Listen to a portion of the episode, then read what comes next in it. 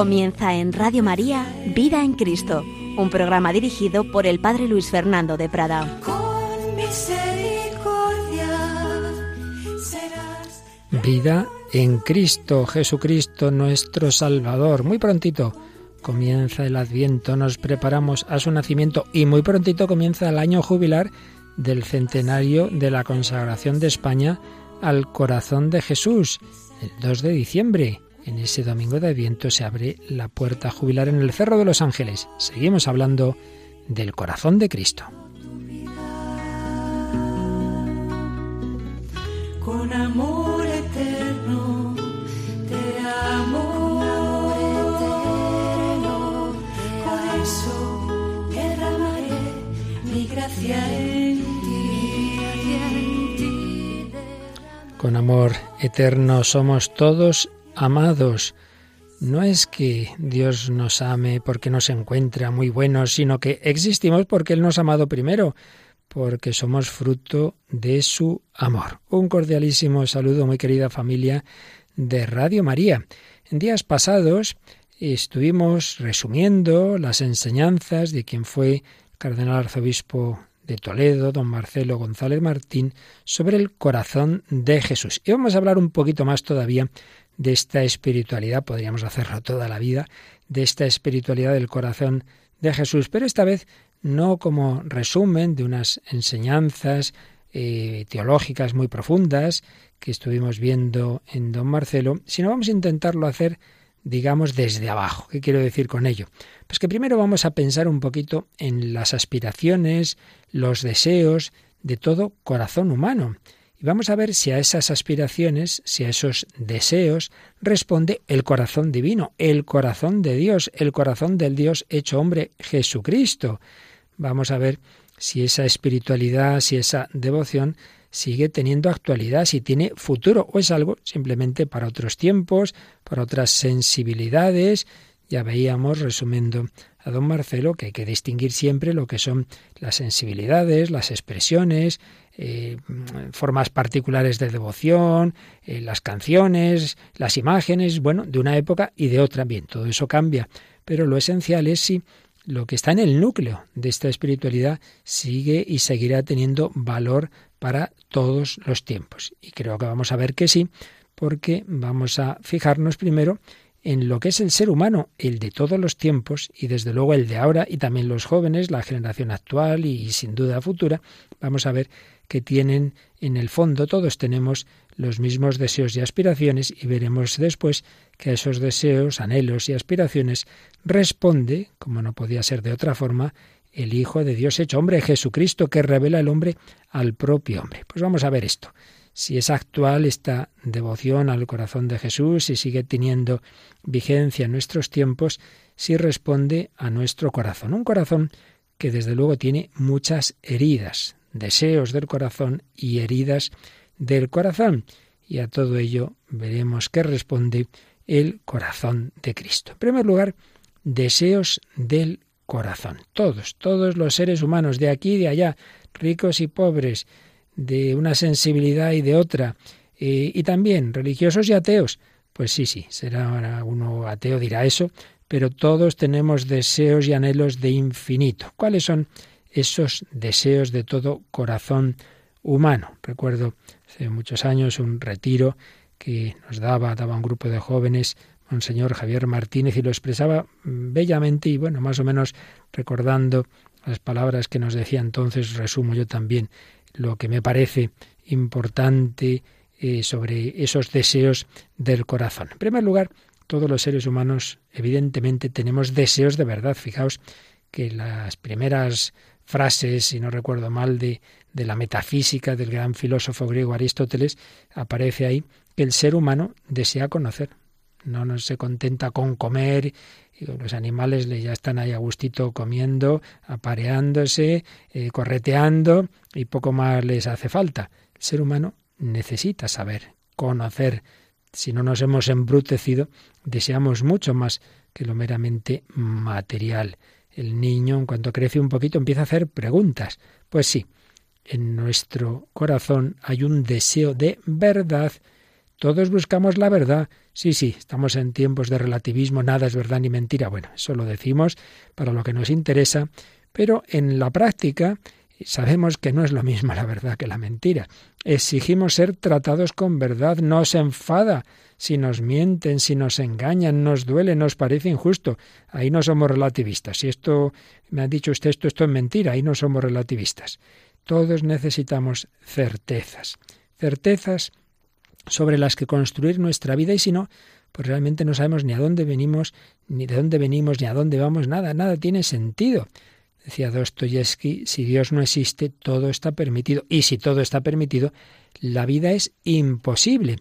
Y desde luego, una de nuestras primeras certezas que necesitamos es quién soy yo, mi identidad. Y eso es lo que hace posible lo que tanto hablamos de la autoestima, que yo me valore a mí mismo, que yo me quiera. Bueno, primero tendré que saber quién soy yo. Eso no puede depender, esa autoestima no puede depender de lo que digan los demás, de que otros hablen bien o mal de mí. Si hablan mal ya estoy hecho polvo. ¿y a ti qué te importa lo que han dicho los demás? Tampoco debe depender de que las cosas nos salgan mejor o peor, sino de lo que somos, lo que somos ante Dios. Yo siempre recuerdo, lo he citado en muchas ocasiones, me impactó mucho una expresión de San Juan Pablo II, pues ya en los últimos años de su vida todavía hacía esos esfuerzos en viajes duros y, concretamente allá por el 2001 fue a una nación que había sido parte de la extinta Unión Soviética, fue a Kazajistán, de mayoría musulmana. Tuvo un encuentro con jóvenes de ese país, la mayoría, por supuesto, no cristianos, la mayoría musulmanes, pero bueno, hacía un diálogo con ellos y él decía en ese diálogo, bueno, quizá me preguntéis, Papá Juan Pablo II, ¿quién es el hombre para ti? ¿Cuál es el sentido de nuestra vida? Y respondía así, mira, tú eres un pensamiento de Dios, tú eres un latido del corazón de Dios. Afirmar esto es como decir que tú tienes un valor, en cierto sentido, infinito, que cuentas para Dios en tu irrepetible individualidad. Pues yo creo que esto es muy importante que lo tengamos siempre presente. ¿Quién soy yo? Yo soy un desastre. No eres un desastre, eres un pensamiento de Dios. Eres un latido del corazón de Dios. Si tú y yo estamos ahora aquí en el mundo, si tú y yo hemos recibido la vida, una vida que va a durar para siempre, porque tal como la tenemos ahora, sí, se romperá en la muerte, pero hay algo en nosotros que no va a morir nunca. Si eso es así, es porque Dios desde toda la eternidad nos ha pensado y nos ha amado. Tú eres un pensamiento de Dios, tú existes porque Dios te pensó. Tú eres un latido del corazón de Dios, tú existes porque Dios te ha amado. Y por eso, decía Juan Pablo II, tienes un valor en cierto modo infinito porque eres fruto de un amor infinito, en ese sentido, y porque cuentas para Dios en tu irrepetible individualidad. Él insistía mucho en lo, en lo propio, en lo particular, en lo irrepetible de cada ser humano. No estamos hechos en serie, en cadena, como los coches, no. Cada uno de nosotros hemos sido fruto de un amor personal. Bueno, pues es una primera certeza, nuestro deseo de conocer la verdad y de conocer en concreto quién soy yo. Tenemos ahí esa respuesta. Tú eres un tesoro del corazón de Dios. Él ha dado su sangre por ti. Fijaos que lo dice San Pedro en su primera carta, una de Pedro 1, 18, 19. Habéis sido comprados no con algo caduco, oro o plata, sino con una sangre preciosa, como de cordero sin tacha y sin mancilla realmente precioso lo que nos dice San Pedro. Cristo crucificado, Cristo que ha derramado su sangre, es la medida de lo que cada uno de nosotros valemos para Dios. Pues ya veis, un precio, un valor infinito. Somos deseo de verdad y en esa verdad está el conocimiento de quién eres tú para Dios. Pero, en segundo lugar, somos un deseo, un anhelo de bien y de amor. La voluntad humana apetece, busca, desea el bien, particularmente el amor. Somos un anhelo de amor. Necesitamos, desde nuestro inicio, ser amados, sentirnos amados, queridos, acogidos, abrazados y también desde esa recepción de un amor gratuito, estamos hechos para después amar, para salir de nosotros mismos y también dar amor gratuitamente a los demás. Esto es fundamental Sin esto el hombre no se realiza. Así lo, ve la psicología, tanto psicólogos, y así lo expresaba también el propio Juan Pablo II en su primera encíclica Redentor Hominis, tiene un famoso párrafo en el número 10, donde decía esto. El hombre no puede vivir sin amor. Él permanece para sí mismo un ser incomprensible. Su vida está privada de sentido si no se le revela el amor, si no se encuentra con el amor, si no lo experimenta y lo hace propio, si no participa en él vivamente. Por esto precisamente Cristo Redentor revela plenamente el hombre al mismo hombre. Claro, porque en Cristo encontramos ese amor que todos deseamos. Y si no, pues nuestra vida, nos decía el santo Papa polaco, es un misterio incomprensible, no tiene sentido, una vida vacía si no nos encontramos con el amor. El hombre está hecho para ser amado y amar. Y es verdad, decía Jesús, lo recoge San Pablo en los Hechos de los Apóstoles, que mayor felicidad hay en dar que en recibir. Sí, pero para dar, para dar con amor, hay que haber recibido antes, porque, decía Jean Lafrance, solo las personas felices pueden amar. Fijaos qué frase tan interesante. Recuerdo cuando la descubrí en un libro de este sacerdote francés, gran maestro de oración, ya fallecido, solo las personas felices pueden amar, me impactó. ¿Qué quiere esto decir? Fijaos, yo no dice, no, yo tengo que amar, yo tengo que servir, yo voy a hacer voluntariados, yo voy a portarme bien, pero digamos como un esfuerzo de voluntad, pero sin estar uno a gusto, sin, sin que brote de, de una paz interior, de una felicidad interior. Pues no. Eh, lo que viene de la tensión, eso no, no puede ser verdadero amor. Solo las personas felices pueden amar. No nos imaginamos a la Madre Teresa, San Vicente de Paul, a cualquier santo de los que ha destacado por la caridad. No nos los imaginamos diciendo, bueno, vamos a ver, voy a atender a los pobres, ay, qué pesadez, eh, voy a sonreír, no me apetece nada, son unos pesados, eh, estos enfermos, estos ancianos. Pues no, no, no, no, no es eso, sino que les salía de dentro, porque, porque tienen ese corazón lleno de amor y es algo pues como una madre, una madre que quiere a su hijo pequeño que está enfermo, no dice, ay Dios mío, qué pesadez, tener que cuidar al niño, vamos, qué cosas, qué trabajo nos manda el Señor, hombre, no, está, lógicamente quiere que el niño esté bien, pero le sale de dentro ese, ese atender al niño. Si le dijera, no, no, no, tú te vas, que ya lo cuidaremos nosotros, le costaría, si es una madre normal. Y es que realmente eh, el amor es algo que, que brota de, de, esa felicidad, algo espontáneo, que nos hace felices incluso al amar. Solo las personas felices pueden amar. Bueno, ¿y qué hay que hacer para ser feliz y luego dar amor a los demás? Pues haber sido amado antes, claro. Si uno no recibe amor, pero quiere darlo, bueno, ¿de dónde sacas ese amor si tú no lo recibes? ¿Cómo voy a dar lo que no tengo? Para amar hay que ser amado.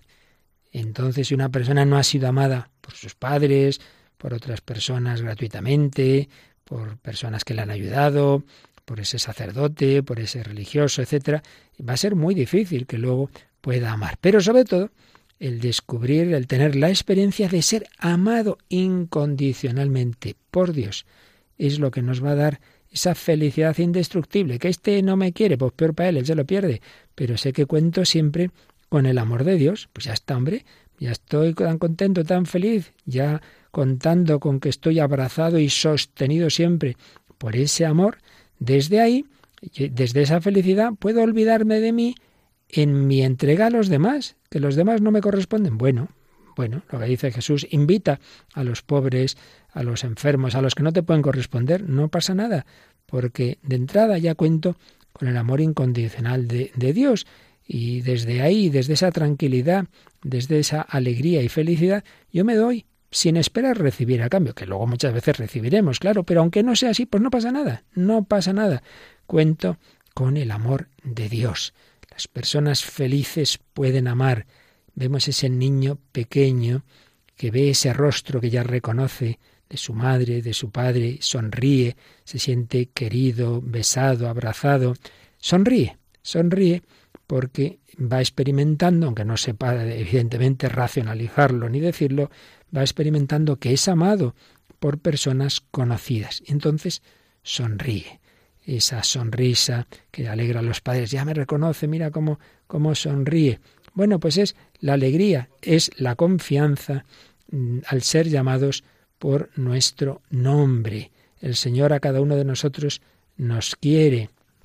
Fijaos la conversión de Saulo, le llama por su nombre, Saulo, Saulo, ¿por qué me persigues? Eh, María Magdalena, cuando Jesús resucita, simplemente es llamarla María, y enseguida ella que estaba llorando y, desolada, pues, pues le, le, llega la alegría a su corazón. Conta también muchas ocasiones una anécdota, y me impactó mucho, he conocido y tratado un matrimonio que ahora ya tiene los hijos mayores, pero cuando les oí contar esto, los, los niños eran pequeños, y decían que en una ocasión se fue el matrimonio con el niño y la niña a, a un bosque a jugar, y bueno, pues los niños estaban jugando y los padres estaban pues a cierta distancia, pues leyendo, hablando entre ellos, eh, y los niños, bueno, pues ahí jugando. Y se les ocurrió eh, una especie de experimento psicológico, no sé si porque la madre es psicóloga, de esconderse un momento dado, ahí entre los árboles y ver qué hacían los niños. Y esos niños que estaban tan contentos, tan felices antes, en cuanto se dieron cuenta que los padres no estaban, se empezaron a angustiar y se echaron a llorar. Entonces los padres salieron, claro, enseguida del escondite, fueron a abrazarles, los niños ya corrieron, tan contentos, ya volvió la paz. Y entonces nos comentaba el padre, fijaos, fijaos qué, qué, qué significativo. El bosque era el mismo, era el mismo antes y después de que nosotros nos escondiéramos. Pero cuando nuestros niños estaban jugando eh, sabiendo que estábamos ahí, sintiéndose mirados por nosotros, estaban tan felices.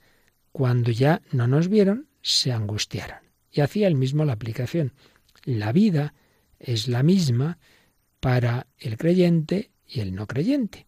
Pero cuando nosotros estamos en el bosque de la vida, sabiendo que hay alguien en ese bosque que nos quiere, que nos mira, que hay una providencia, que no ocurre nada que Dios no permita, vivimos con paz, con alegría, con serenidad, con felicidad, cuando pensamos que no hay nadie, que nada tiene sentido, que estamos abocados a la nada, las mismas circunstancias las vivimos de otra forma. Un creyente y un no creyente, los dos pueden tener la misma enfermedad, el mismo cáncer, la misma muerte, sí, pero se vive de distinta manera. Hay alguien aquí, hay alguien que nos quiere, somos amados, hay un amor infinito, somos deseo de amor, necesitamos ser amados para amar, tenemos ese anhelo en nuestro corazón. Ese amor tan grande es el que encontramos en el Señor. Vamos a pensarlo un poquito, vamos a pedir al Señor esa alegría, esa felicidad de sabernos siempre amados.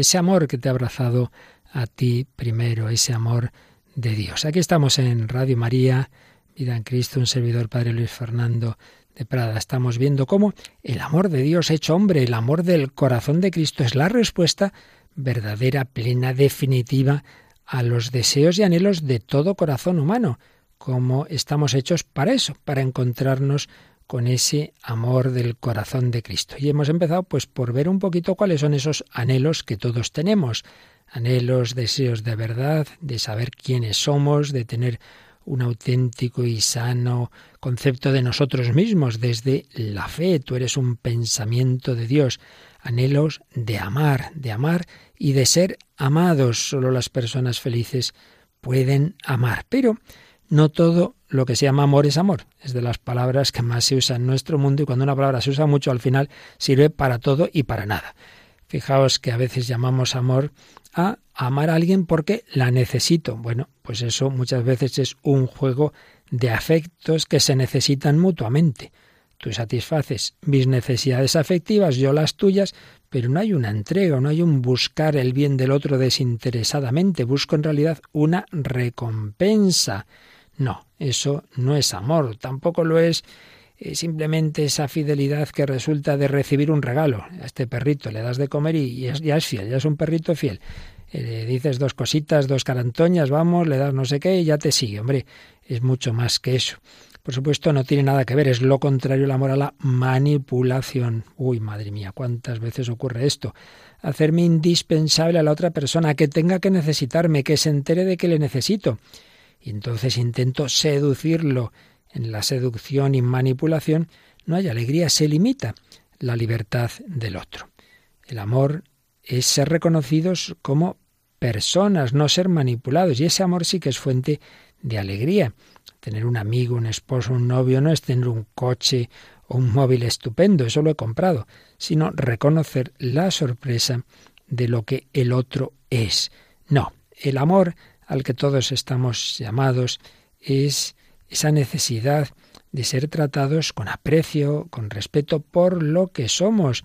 Amar a alguien es decirle qué bien que existes, qué bien que existes, no bien qué bien que me das esto, que me das lo otro, sino qué alegría que tú estás en este mundo. Es venerar su dignidad de persona y que la otra persona reconozca esa dignidad, lo cual le llevará a esa alegría. Y este tipo de amor, ese sí es creador, Reconocer el milagro que es el otro es lo que le hace estar seguro en la vida y le hace madurar, le hace crecer. Fijaos que lo primero que hacemos cuando nacemos que es llorar. ¿Y qué es lo que se suele hacer? Poner a ese niño en los brazos de la madre. Me parece que es una experiencia preciosa y yo ahí veo como un símbolo de toda nuestra vida.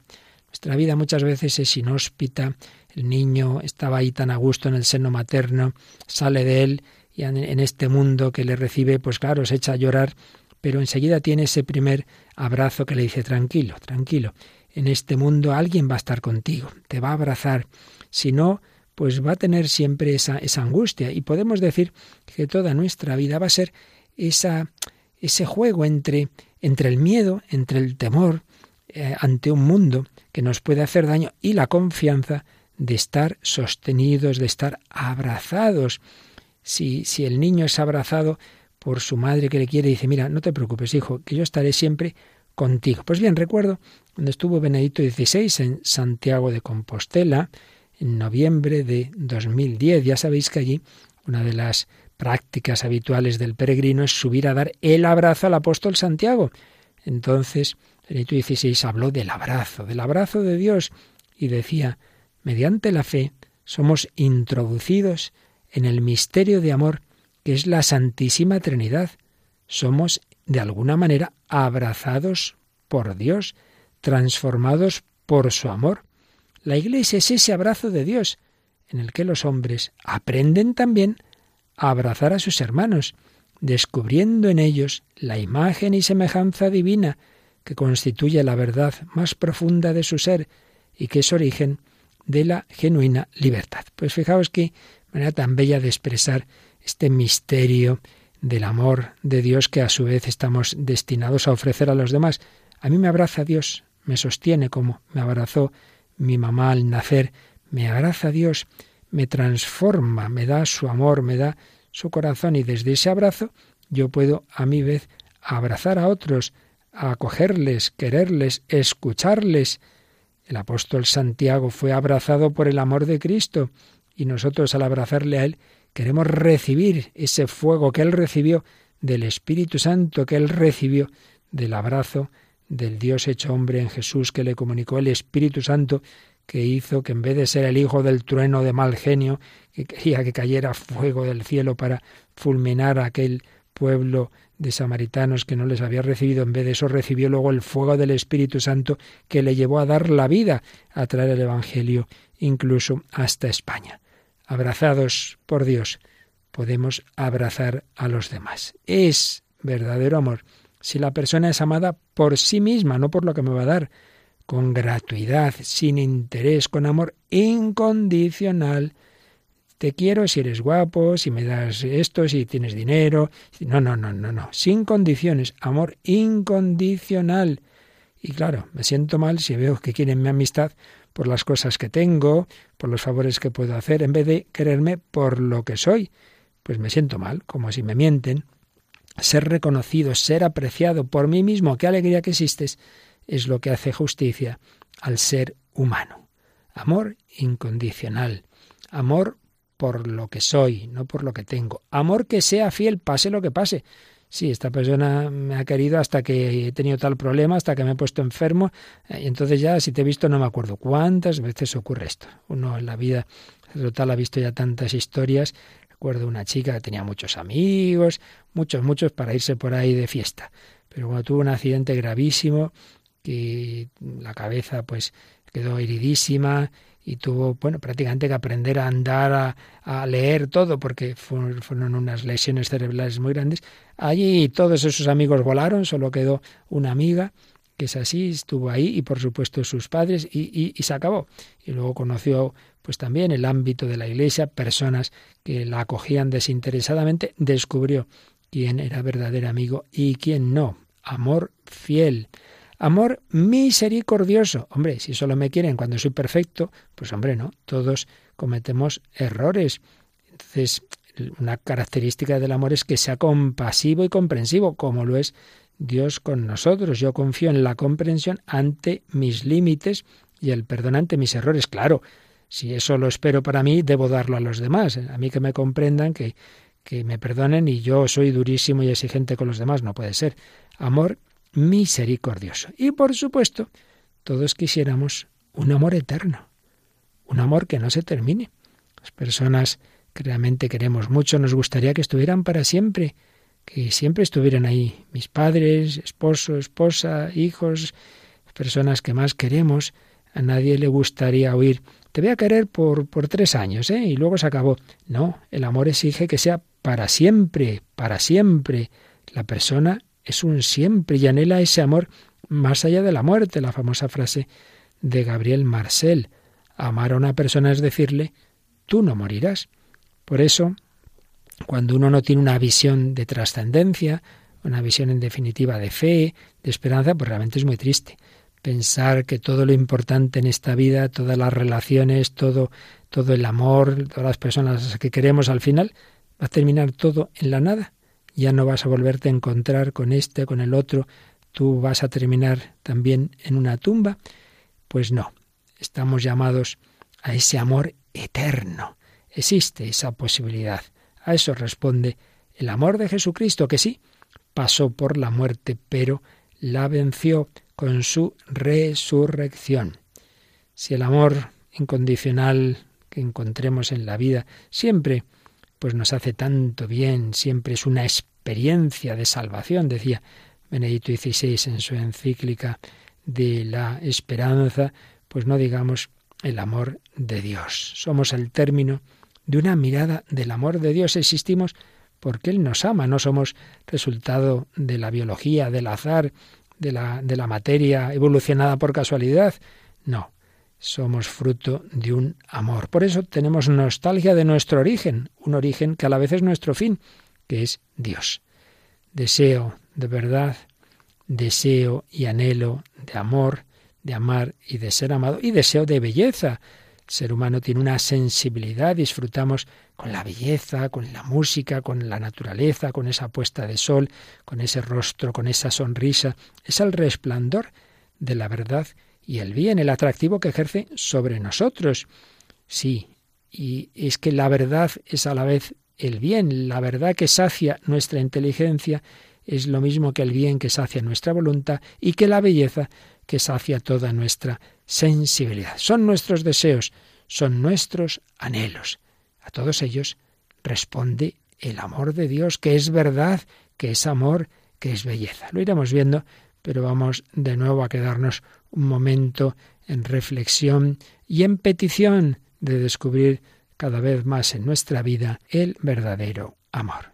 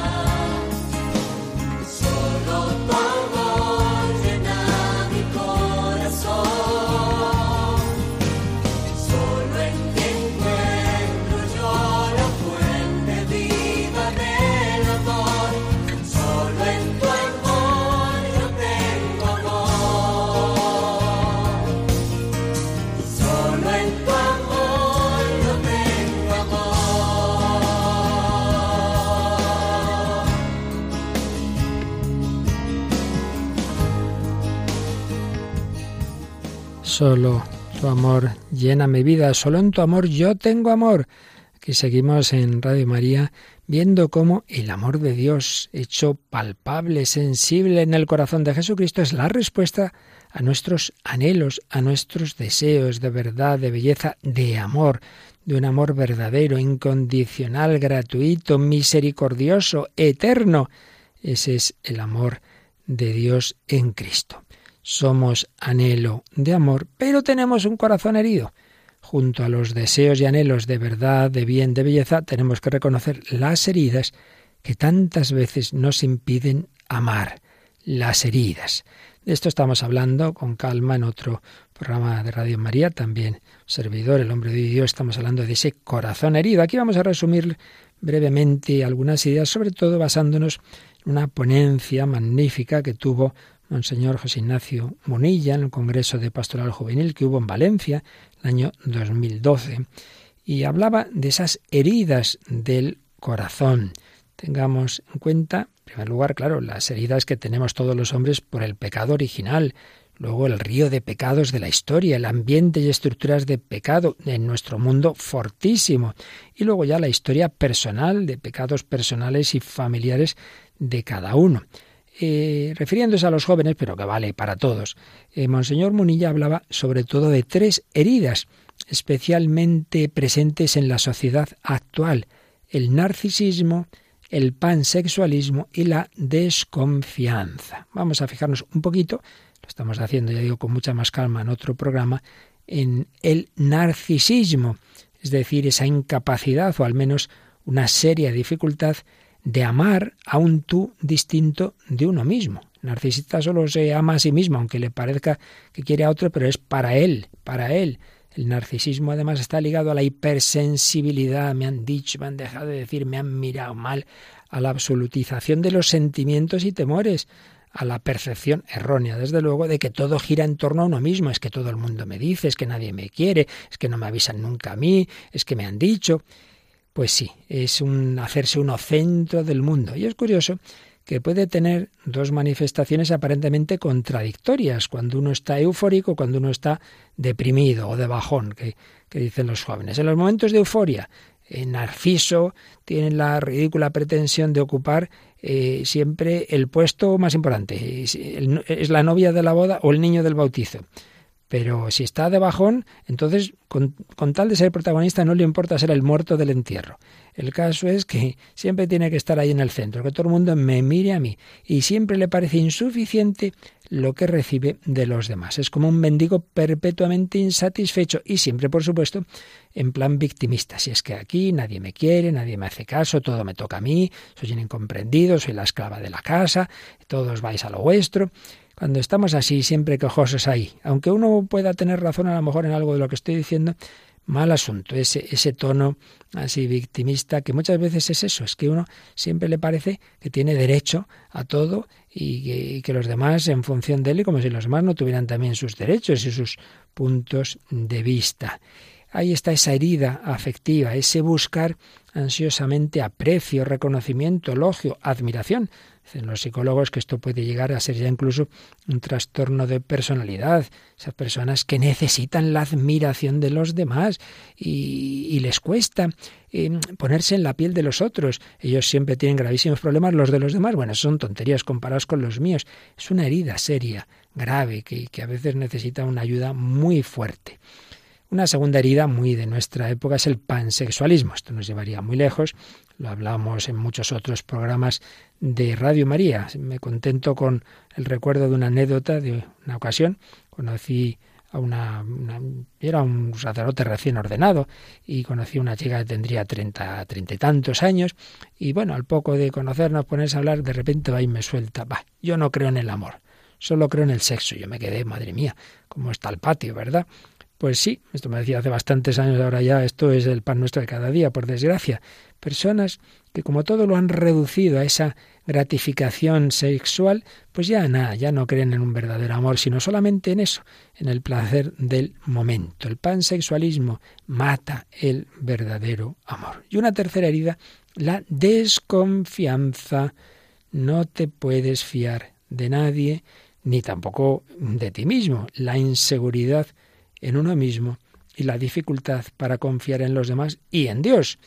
Pues sí, es una herida afectiva, una sensación de no pisar suelo firme, un miedo al futuro, explicaba Monseñor Monilla. Sin duda, nuestros mayores han vivido una sociedad más segura, más confiada. Esto todavía yo lo he visto, pues cuando llegué de cura joven a un pueblo, todavía solían estar las puertas de las casas abiertas. Pronto se empezaron a cerrar, pronto empezaron los problemas serios, que si ya empezaba a haber drogas, robos, esa serie de situaciones complicadas. Antes había muchas más puertas abiertas, relaciones de vecindad y amistad. Entrabas en un tren, enseguida la gente se ponía a hablar. Hoy, es que ni te saludan. Llega uno al mismo sitio que estás en el avión o en el tren y normalmente pues saludo, hola, buenas tardes. Mucha gente ni pío. Hay una cerrazón, no nos fiamos de nadie. Bueno, pues esto hoy día a veces llega a extremos patológicos y, y, hay personas jóvenes aislados en su ordenador, en sus redes sociales, jóvenes y no tan jóvenes. A me contaba a veces una persona que mi marido es que vamos hasta en el baño, se lleva ahí el ordenador, la tablet, el móvil ahí, pero hombre, un, un encerrarse uno en ese mundo virtual y en realidad con una gran soledad. Bueno, pues algo que hace mucho daño, qué duda cabe es la falta de estabilidad familiar, tantas heridas, tantas rupturas.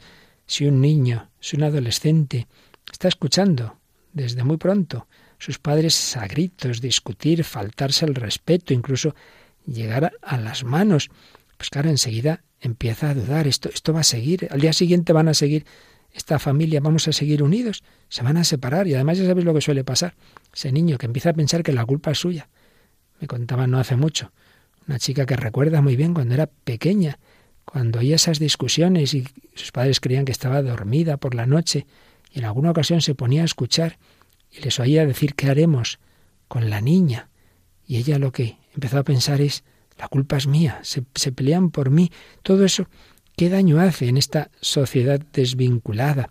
Y luego las crisis y traiciones que hay en las amistades, las infidelidades. Este que me decía que me quería mucho y mira, me entero por Facebook, por que está con otra, que todo eso va llevando cada vez más una desconfianza generalizada hacia todos y hacia todo. Y se llega a desconfiar de la vida en sí misma, con lo cual, claro, al final no se fía uno tampoco de Dios. Son heridas que nos ponen difícil esas tendencias que todos tenemos a confiar, a estar tranquilos en la vida, a sabernos amados y, en consecuencia, a amar. Bueno, ¿qué, ¿qué hacemos entonces? ¿Qué respuestas vamos dando en la vida?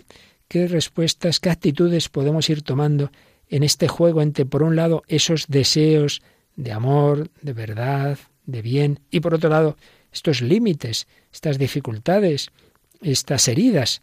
Pues mirad, posibles eh, respuestas de, de la humanidad ante esta situación. Una, sería absolutizar lo relativo. Como todos tenemos deseos de algo infinito, de algo eterno, pues muchas veces hacemos un Dios de, de las personas humanas. Hacemos realidades eh, infinitas de lo que no lo es. Entonces, Claro, todos al principio lo hemos hecho con nuestros padres, los hemos tomado pues como si fueran dioses. Luego, claro, uno se va dando cuenta que no lo son, que tienen sus límites, sus defectos, pero luego esto se vuelve a hacer con esta amiguita, luego se vuelve a hacer con este novio, o se hace con ese político, con ese partido, con esa ideología, con la ciencia, como si nos fuera a solucionar todos los problemas, con los nacionalismos excluyentes, con, con esa ideología en que hace del Estado pues una especie de Dios, en fin, todo lo que han sido las grandes ideologías de la modernidad y, bueno, ya a un nivel como más casero, pues cuando se ha absolutizado a una persona, se ha hecho de ella un dios. Pues sí, antes o después el dios ese falso tiene los pies de barro, se rompe en mil pedazos y te quedas hecho polvo. Primera posible respuesta de las personas, de la humanidad, la absolutización de lo relativo, que acaba en la decepción, que acaba muchas veces incluso en la desesperación. Segunda respuesta, pues esta, la desesperación. Como lo que anhelamos nos parece que no existe en este mundo, lo he intentado muchas veces, veo que no puedo fiar de nadie, todo el mundo va a lo suyo, no hay amor pleno, no hay verdades absolutas, entonces al final uno acaba En la tristeza, en el cinismo, no existe la felicidad, solo existe el placer, no existe el amor, solo existe el sexo, decíamos antes, no existe mm, algo que realmente nos haga felices, sino bueno, vivir para la pasarela, momentos de pasarlo más o menos bien, pero al final se cae en el pesimismo profundo, se cae en la desesperación. Y esto, pues eh, hay ideologías que lo han teorizado de una manera muy fuerte. El hombre es un ser para la muerte. Primera reacción, ese hacer absoluto de los relativos. Segundo, la desesperación. Tercero, la evasión. La evasión, muy de nuestra sociedad posmoderna, muy del hombre light, muy, por supuesto, de las generaciones más jóvenes. Mira, no pensemos demasiado, que si piensas te agobias, te angustias, acabas deprimido, acabas en el psiquiatra, un suicidio. Entonces no te pongas tan trágico, no, no llegues a esa desesperación.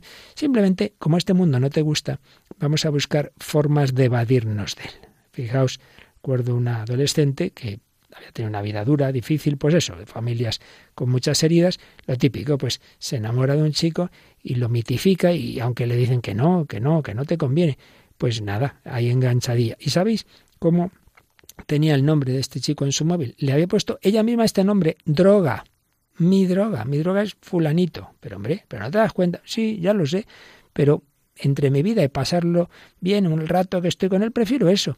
La evasión, la evasión, sea con esas drogas, sea con las drogas realmente físicas que hacen que uno se sienta bien un rato y luego pues viene lo, el bajón y, y los daños, por supuesto, psicofísicos, el hedonismo, el alcoholismo, tantas formas burdas de evasión o más sutiles, porque hay quien se evade con cosas buenas, como el trabajo, pero que lo toman de una forma de a trabajar mucho para no pensar y para no estar en casa, porque en mi casa no se está a gusto, pues mejor estoy fuera y hago esto, hago el otro.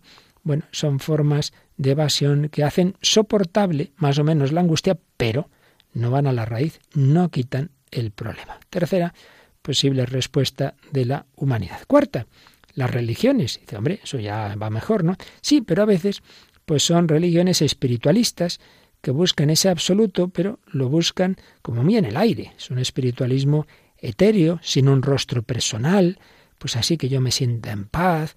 Entonces ahí estoy buscando no se sabe muy bien qué, un Dios lejano, pero un Dios lejano no puede llenar el corazón humano. No somos espíritu puro. Y Tampoco es solución el matar los deseos. Para no sufrir no desees. No quieras a nadie, entonces ya no te llevas decepciones. Hombre, claro, desde luego, no, sientes nada, tampoco las piedras sufren, pero claro, tampoco aman ni nada, ¿no? No, ese tipo de soluciones espiritualistas pues son falsas soluciones. No es desde luego la respuesta del cristianismo. El cristianismo, Cristo, no es fruto de nuestra búsqueda, sino es Dios el que ha venido a nosotros. No soy yo el que ha buscado. Sí, también he buscado, pero ante todo es Dios mismo el que tiene la iniciativa. El Dios que está más allá de las estrellas se ha hecho cercano. Ha nacido en un pesebre. Tiene rostro humano, tiene corazón humano. Se llama Jesús. Tiene un nombre humano. Jesús, Dios, salva. El Dios que nos parecía inalcanzable se ha manifestado como hombre, me habla en mi lenguaje. Entonces sí puedo entender lo que me dice. Esa verdad que todos buscamos se me ha dicho en un lenguaje humano. Puedo captar que me quiere. Hombre, más captarlo que ver lo que ha hecho por mí desde el nacimiento en un pesebre hasta la muerte en la cruz. Pues ya me dirás, ¿qué más quieres para enterarte de que alguien te quiere? Nadie tiene amor más grande que el que da la vida por sus amigos. ¿Qué más quieres? es el lenguaje universal, el lenguaje del amor. Sí, el eterno ha venido al tiempo, el espíritu puro se ha hecho carne, es asequible a mis sentidos, es la belleza de ese Jesús que atrae mi corazón, que le dice a Mateo, sígueme, y este ala deja todo y, y le sigue, que le dice a Zaqueo, quiero ir a tu casa, baja pronto, que quiero alojarme en tu casa. Le invita a comer y al cabo de esa comida el corazón de Zaqueo ha cambiado. Señor, la mitad de mis bienes a los pobres. Pero ¿qué ha pasado aquí? Que el Eterno ha entrado en esa casa, que el amor ha conquistado ese corazón que antes estaba metalizado. Lo definitivo ha venido a un lugar, a un momento histórico, me ha hablado en mi lenguaje, me ha mostrado el amor, la verdad, la belleza. Se llama Jesucristo. Es el camino, la verdad y la vida que ha venido a mi vida concreta. Dios viene, me ha tocado y yo lo puedo tocar, sé dónde está. Puedes comulgar, puedes tocar ese cuerpo de Cristo, ese corazón de Cristo. Ya ha usado ese símbolo sensible. Si tú, este joven con el que estoy hablando, le pregunto, oye, eh, ¿qué, qué has recibido ahí en ese mensaje? Un corazón. ¿Y eso, eso qué querrá decir? Que si te recibes un corazón, decir, pues que esa persona me quiere. Ah, pues Dios manifiesta su amor en ese corazón de Cristo. Pero no es un corazoncito así muy romántico, no, no. Es un corazón con espinas y coronado por una cruz. Es un amor que para sanar tus heridas se ha dejado herir. Mira este corazón que tanto ha amado a los hombres y a cambio no recibe de la mayor parte sino ingratitudes, desprecios e indiferencias. Bueno, ya vamos acercándonos a la respuesta a nuestra pregunta que dejaremos para el próximo día, pero ya intuimos por dónde va. Esos deseos, esos anhelos que todos tenemos, pero que luego tienen esos límites y esas heridas, sí tienen una respuesta. Hay un amor infinito, pero que se ha hecho carne. Hay un amor que cuenta con nuestras limitaciones, nuestras heridas, pero que es capaz de sanarlas. Es ese corazón herido de Jesucristo que ha venido para darnos su corazón. Aprended de mí que soy manso y humilde de corazón. Existe el amor que por un lado sea eterno, sea infinito, y por otro lado responda a mi naturaleza humana, que sea asequible a mis sentidos, existe. Es el amor de Cristo, es ese corazón de Jesús. Lo seguiremos viendo en una próxima reflexión. Vamos a quedarnos agradeciendo al amor eterno de Dios que se ha hecho amor humano en ese corazón de Jesucristo.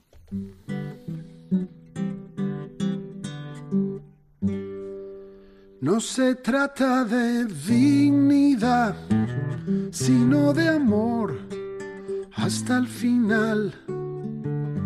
La verdadera libertad es el amor que siempre da, porque amor no es decir te quiero, sino en silencio llevar la cruz.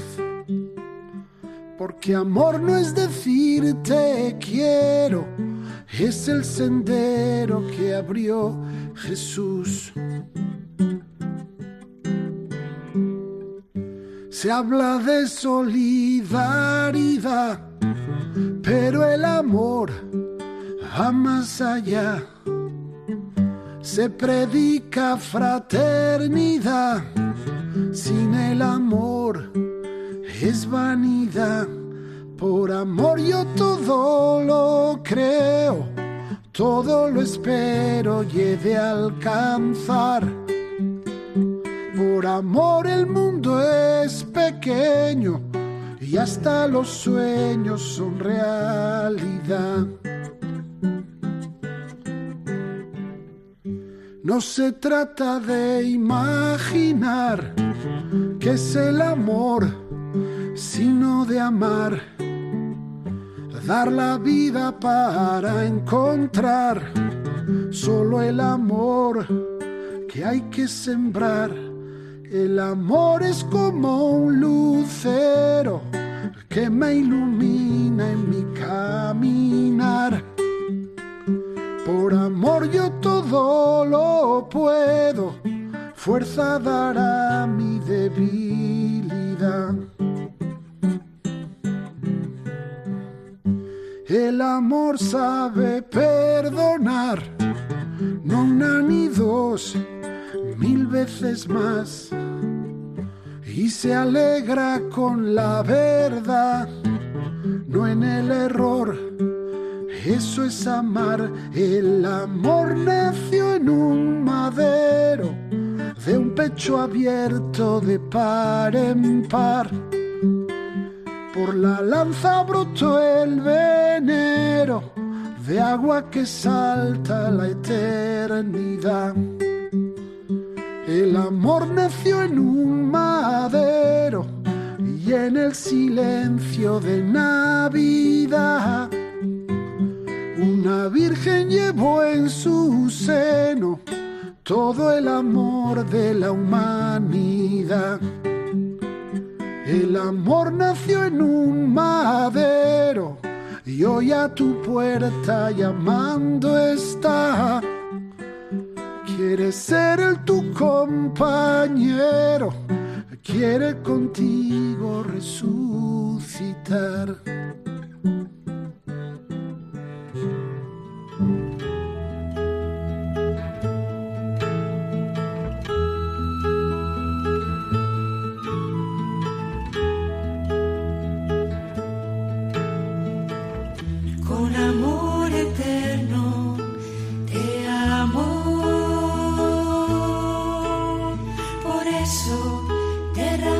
Han escuchado Vida en Cristo, un programa dirigido por el Padre Luis Fernando de Prada. Con misericordia serás